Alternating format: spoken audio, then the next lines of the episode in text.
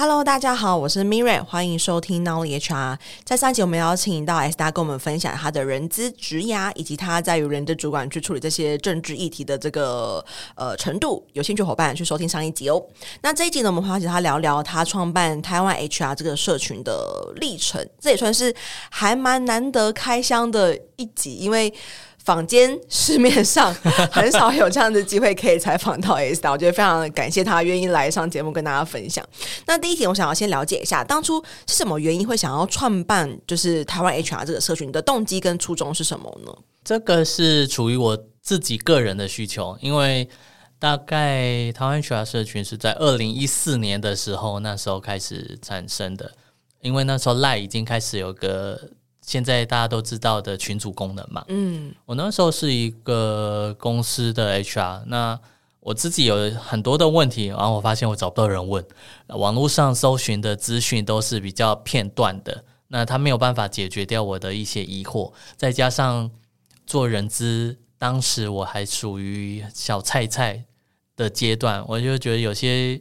难，我好想跟人家讲。当然就不会透露资讯了，只是想分享那个苦水跟情绪这样子，所以我就在搜寻说，诶，有没有这样子的一个单位，或是有一个团队去，然后我就发现好像没有诶，然后我就想说，诶，有 Line，那我是不是用 Line 去建立一个群组，然后去找跟我一样是在做 HR 工作的？早期就是有 Telegram 啊，那时候我没有想到用它。Telegram 哦，因为用 Line 是。那时候到现在也是吧，就是大家都比较人手一个，嗯，一定会有的账号嘛，嗯，所以我就选择了这个最习惯的一个工具。那我就在一些那个相关的社群上面发文，说，哎，有没有人想要加？一样是做人资啊，然后你就有一些为难，或是你想要找人一起聊聊工作的辛苦啊之类的，我们来加个群聊聊吧。嗯，然后我没有预期要多少人哦，但后来。记得第一年的时候，大概就到三百人，嗯嗯，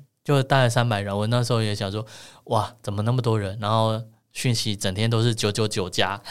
对，当初啦，因为刚开始大家就很多很多的话，大家分享，问公司某一些状况问题，或是吐苦水，什么都有。然后我就想，呃，原来还很多人有这样子的一个一个一个需求。后来，后来慢慢的、慢慢的，呃，人数越来越多，我就开始分群组，因为我就看到一些研究说，社群它比较好的互动性是在两百人左右，如果你超过的话，可能就会降低它的活跃程度。因为如果你一千人，然后可能固定三四个人在讲话，其他人他们就不会讲话了。嗯，所以我就会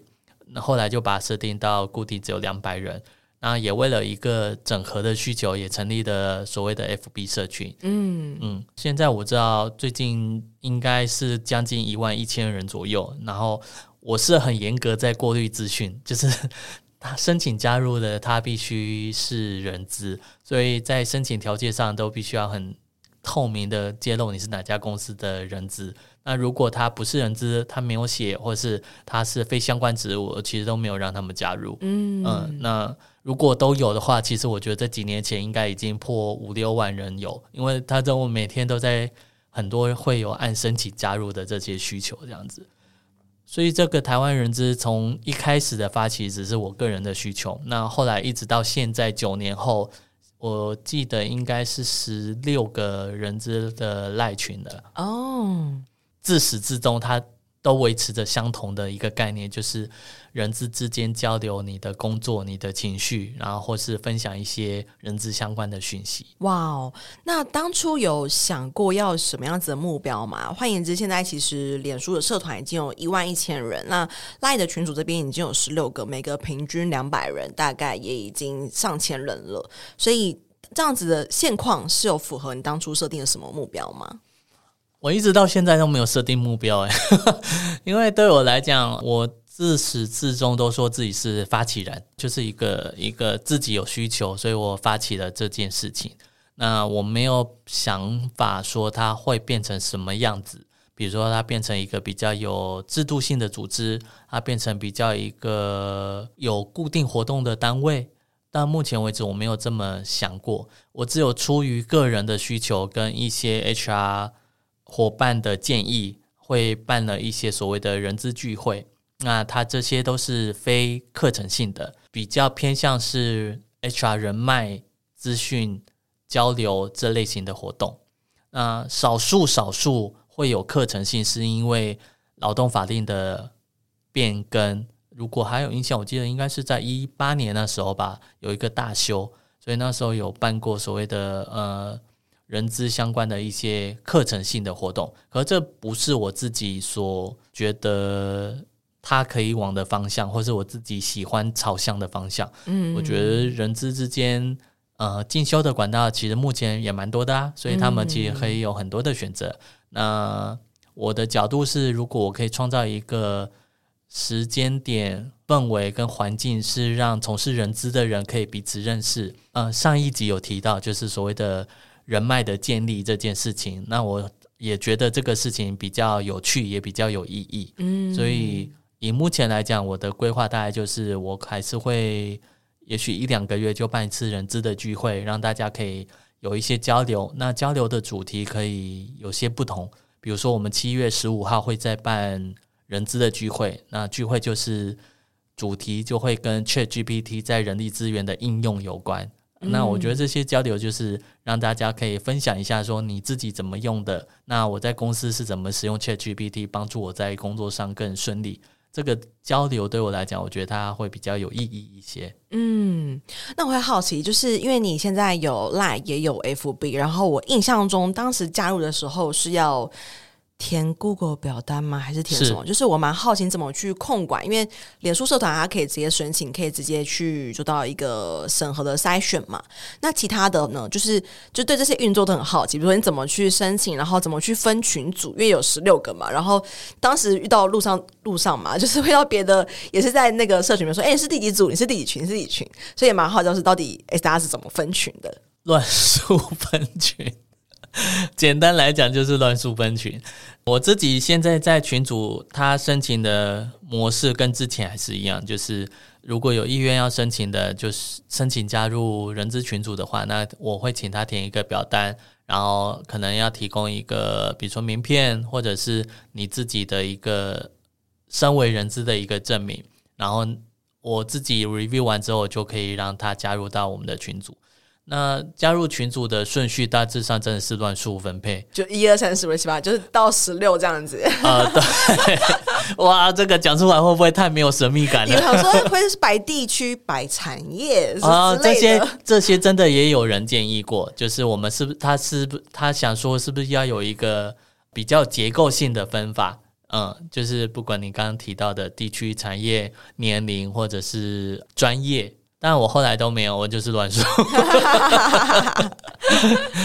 因为我也知道，除了台湾小群组之外，也有很多的群组嘛。不管你可能参加一个课程啊，或者你参加某一些其他人创立的群组，他们有些也会办什么中部。人资群啊，或者是什么台北人资群啊，然后招募人资群，我知道这些都有，所以我觉得如果你有需要，你就去那边。那我这边就是很单纯的，就是一个乱数，让你认识 跨产业的人，然后再加上我有一个就是封闭性，我就是要求说同群组的人，你必须是。彼此不认识的，然后大家不要去分享你的公司。哦，这样才可以在讨论的时候，它有一定程度的保密性。我们不要泄露公司的任何事情，嗯、不要泄露公司的名称，但是你可以透露你碰到的一些状况跟事情，嗯，那可以帮助你有其他的 HR 帮助你去解决掉，提供他们自己的一些想法跟建议，嗯，哎，我觉得这个才会是这个群组可以带给。人资朋友的一些帮助跟效益，哇哦！所以现在才知道，完全没有任何的结构性，是直接乱数分群。那如果是讲管理的话，因为其实蛮常看到 S 你会在群组分享说，哎，有没有人可以分享，比如说公务车的办法之类的。所以像这种问题，你会一个问题，然后丢十六个群组吗？我会选择性的分享，因为其实不同的群组里面。他们都会分享不同的议题，或者是知识，或是各家公司的内容。哦、对我来讲，我会做的就是一个串联，就是如果我觉得诶某个伙伴他分享的没有隐私性，但是他是有一个还蛮有建设性的一个知识，或者是他的经验，嗯、我就会把它分享到其他的群组里面。哦，那因为你平常也会 po 一些新闻嘛，对，所以我的好奇是，那你这个新闻都是哪来的？然后第二个是你的新闻也是 po 十六个群组吗？呃，是，但这些新闻或是说网络知识是我自己的习惯，因为我每天会花个至少一个小时以上吧，我自己会有订阅一些的资讯，哇，然后我自己会花时间在看有人资相关的，有科技相关的，就会丢，对，然后我自己会判断说有一些是最近的人力资源相关的新闻，那我就会分享到群组里面，会分享到 FB 里面，因为我觉得那些知识是。可以，有时候你忙，你可能没注意到。那我会希望说，可以分享这样的一个内容给你。所以，如果你有看到那些知识，我还会人工做重点摘要，还有标题，那我就会把摘要放上去，让大家很方便的去阅读，知道说这一篇是在做什么。嗯，嗯，因为我觉得这些有时候大家忙碌的时候，你有一个摘要的知识，可以协助你知道说外面哦，原来有某些。产业它发生了什么事，嗯、或者是说在人力资源上最近有些什么样的一个状况？嗯，因为刚刚提到说，我有加入很多不同的赖的群组或是社群，都是人资相关，然后就发现说，哎，S 大 po 出某一个新闻，或是你发了某一个 PDF，然后开始就后面就是，哎，别的没有 S 大的群组也会有类似的 分享。后想说，到底这个是同一个来源呢，还是其实来源都是 S 大？就很好奇。我后来才知道有这样的。的讯息，然后我觉得也是好事啊。就是如果我在整理或是我分享这些东西，能够被传到非台湾 HR 的群组里面，是也能帮助到其他的人质，我觉得也好。所以他愿意转发，我觉得是完全没问题的。哇，原来这些都是就是 SR 人工去产出的内容。因为我自己在阅读啊，那我自己阅读，我顺便把它学习摘要重点。那这个。我自己整理完会放到我的 Evernote 里面，哦、那我就也顺便分享出来。所以其实会有一个，就是笔记里面是有历史九年来所有的 HR 相关新闻或是一些 PDF 吗？嗯，对。哇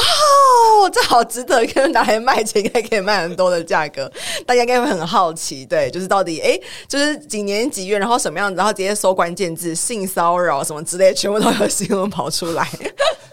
那我蛮纳闷，就是因为以现在来说啊，就是已经九年的时间，所以你你当时的目标，或者说以现在来说，你对于这个社群有什么样子的期待吗？怎么办？今天这个访谈完，会不会大家觉得这个群主没什么？对对，就好像没有很不 很，很不 sexy，然后没有什么 很有很有组织，或是很有。但我觉得光每天会有新闻，就是很棒的一件事情了。对，大家想哦，原来只是一个。中中年阿宅的起心动念在搞这个事情，回归到我一开始说的，我觉得做这些事情是我自己的个人需求，到目前其实都还是，嗯、所以我才没有说把它变成更组织化。因为坦白讲，在这几年里面，也有很多的人资好朋友伙伴，因为我们是透过这样聚会去认识的。嗯在我筹办的活动里面，有些是像人资交换礼物啊，然后是我们人资的春酒，嗯，然后人资的聚会，或是一些知识性的小活动，嗯，那在这过程里面，有时候我没有办法一个人去筹备这些东西，嗯，那我有时候就会找义工，就一样是在群组里面说，哎，有没有 HR 伙伴那天有空啊？那你最近也有些时间，那是不是可以来协助我筹办这样的活动？嗯，那后来其实都会有陆续有一些很。愿意帮忙的 HR 伙伴，他们就提说，那是不是他们可以变成一个台湾 HR 的义工群，就固定协助我们，我们可以做这样子，变成一个组织，然后去筹办这样的一个活动，这样子。我也曾经也很认真想过，我也觉得这样蛮好的啊。后来没有执行，是我觉得如果要做这件事情的时候，那我可能就要变成很定期的，或是说很、哦、一定要做些什么事情。对，可是我又担心。会耽误到这些义工的时间，对，嗯，因为他你要做事情一定要讨论，然后也需要花时间去做这样的事情。那我不想要他是一个很固定或很制式，然后花了人家时间，我们好像一定得产出些什么事情这样子。嗯，那我没有要把它现在没有把它要组织化的意思，我还是希望它很单纯的是能够帮助到很多的人资朋友。嗯，然后你来这边，你参加聚会，你永远保持是一个很轻松的，对，轻松交流。嗯，你知道来这里可以认识到很多的 HR 朋友，嗯，你可以很无顾忌的谈。就像我们昨天才刚办了一个人资的聚会，那到场的三十位人资朋友，你知道那个场地。我从厕所到房间的距离，我都还可以听到里面嘈杂的声音。我很对于昨天在场地附近共用办公室的那些用户很抱歉，大家交流的太开心了，对，声音哦极巨大，而且 HR 大多都是女生，然后大家又特别会聊。嗯、我有聊，我问他们说：“那你你们来这边觉得好玩吗？有认识吗？”对，他说跟他们想象的很不一样，就是。因为我们有玩了就是 HR 连连卡的活动，然后他他们是有一百五十个 HR 的情境，就你在工作上会碰到开心、难过，然后痛苦跟个人职涯这些不同的情境，在招募、在薪酬、在主管应对、在员工关系这些不同场景发生的，所以他们在透过问题在交流的时候，就会变成是啊这个。每个人去分享他碰过的状况，然后所以大家就交谈的很热烈。这样的活动是我自己个人喜欢的，嗯，所以我会希望未来他台湾 HR 还是能够继续做这样的一个事情，变成一个桥梁，然后能够让已经是 HR 主管，刚要进入 HR 或是在这 HR 职涯里面发展一阵子的人，我们都能够有一个交流的机会。嗯，因为平常如果你自己去外面进修，你是上课。但上课的类型的认识跟我们这种比较轻松交流类型的认识是，我觉得是不太一样的。嗯，你在课程上是讨论知识，可是你对于跟你讨论知识的人，他的分享或者是他这个人他的背景，你不太知道。你知道他的公司名称，你知道他的英文名字，嗯，没有了。嗯，所以我们昨天做的事情，它能够让彼此我们是比较。有效人脉，嗯嗯，就是真的会更认识到彼此，然后是知道他过去的一些经历。我觉得这个连接会比较深。那我希望这个深的连接，它能够延续的下去。这样，嗯，那么好奇，在这九年当中，你也经营了台湾 HR 这么长一段时间，那有没有哪一件事情是你特别印象深刻，然后觉得很愿意支持你继续投入的？在我接到这访纲的时候，我却脑袋瓜里面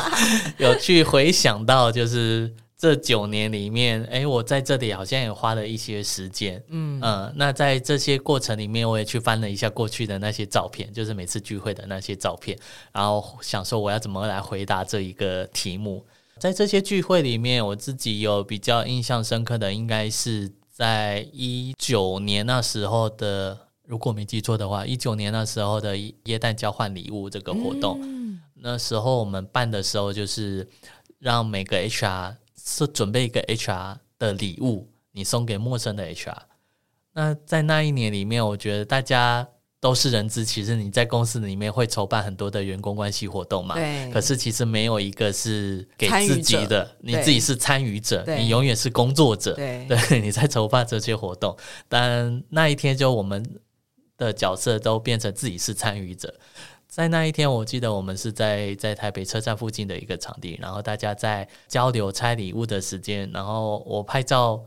记录下来，我看到很多的开心的笑容，然后很多有创意的礼物，然后也谢谢 Mira 给我这个题目，让我去回忆这些照片的时候，又再一次想起来那时候在筹办这样活动的过程里面，然后我看到那些结果，就觉得嗯。这是我在做人资的意义，或者这是我在发起台湾 HR 的一个意义，嗯，就是能够让大家有更深的连接，然后自己从一个工作者角色转变成参与者角色的时候，能够很单纯的去享受到一个活动本身的一个快乐。没错，单纯在交换礼物，然后说 啊，原来你是人资，我们人资，我那时候主题是你送给另外一个人资，你会送给他什么？嗯，觉得大家很有创意的 送了一些。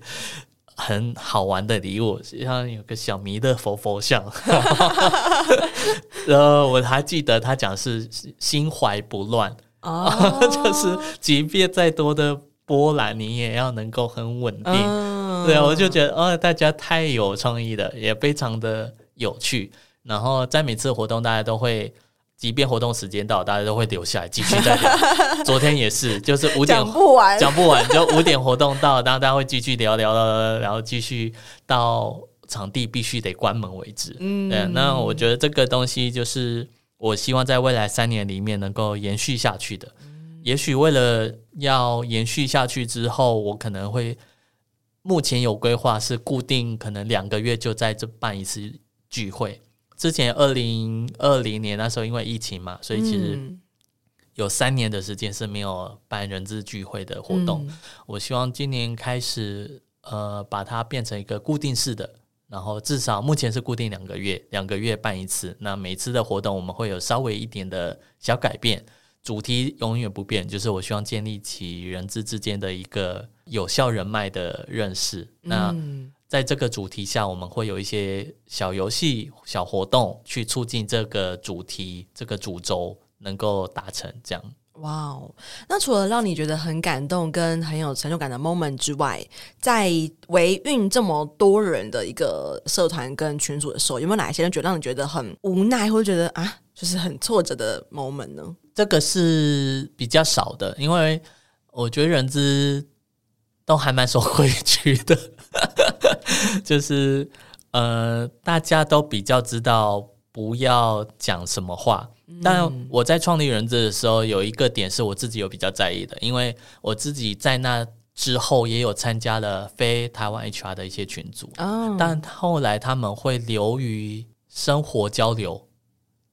哦，非人资的议题。哦，对，就是他不是讨论人资议题，然后就变成在在聊天了，就是主题性不明确，他在聊一些呃，昨天跟家里怎么样，然后是什么看到什么事情怎么样，甚至有一些掺入政治，嗯，对，那对我来讲，我觉得他就模糊掉了，他变成是一个你是人资，然后但是你什么都聊，可是这个比较不会是我想要的方向，嗯，所以我。在前几年，就是从二零一四开始的前几年，在加入的时候，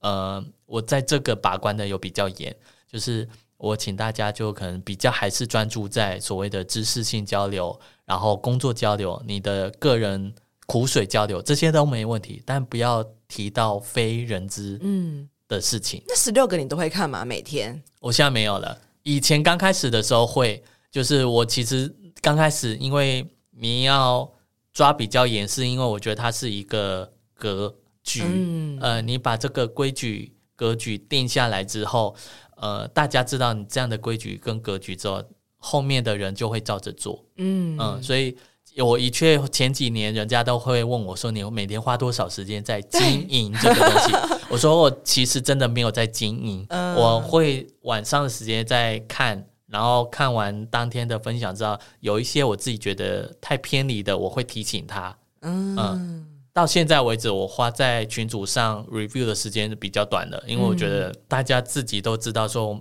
在有台湾 HR 群组，你就。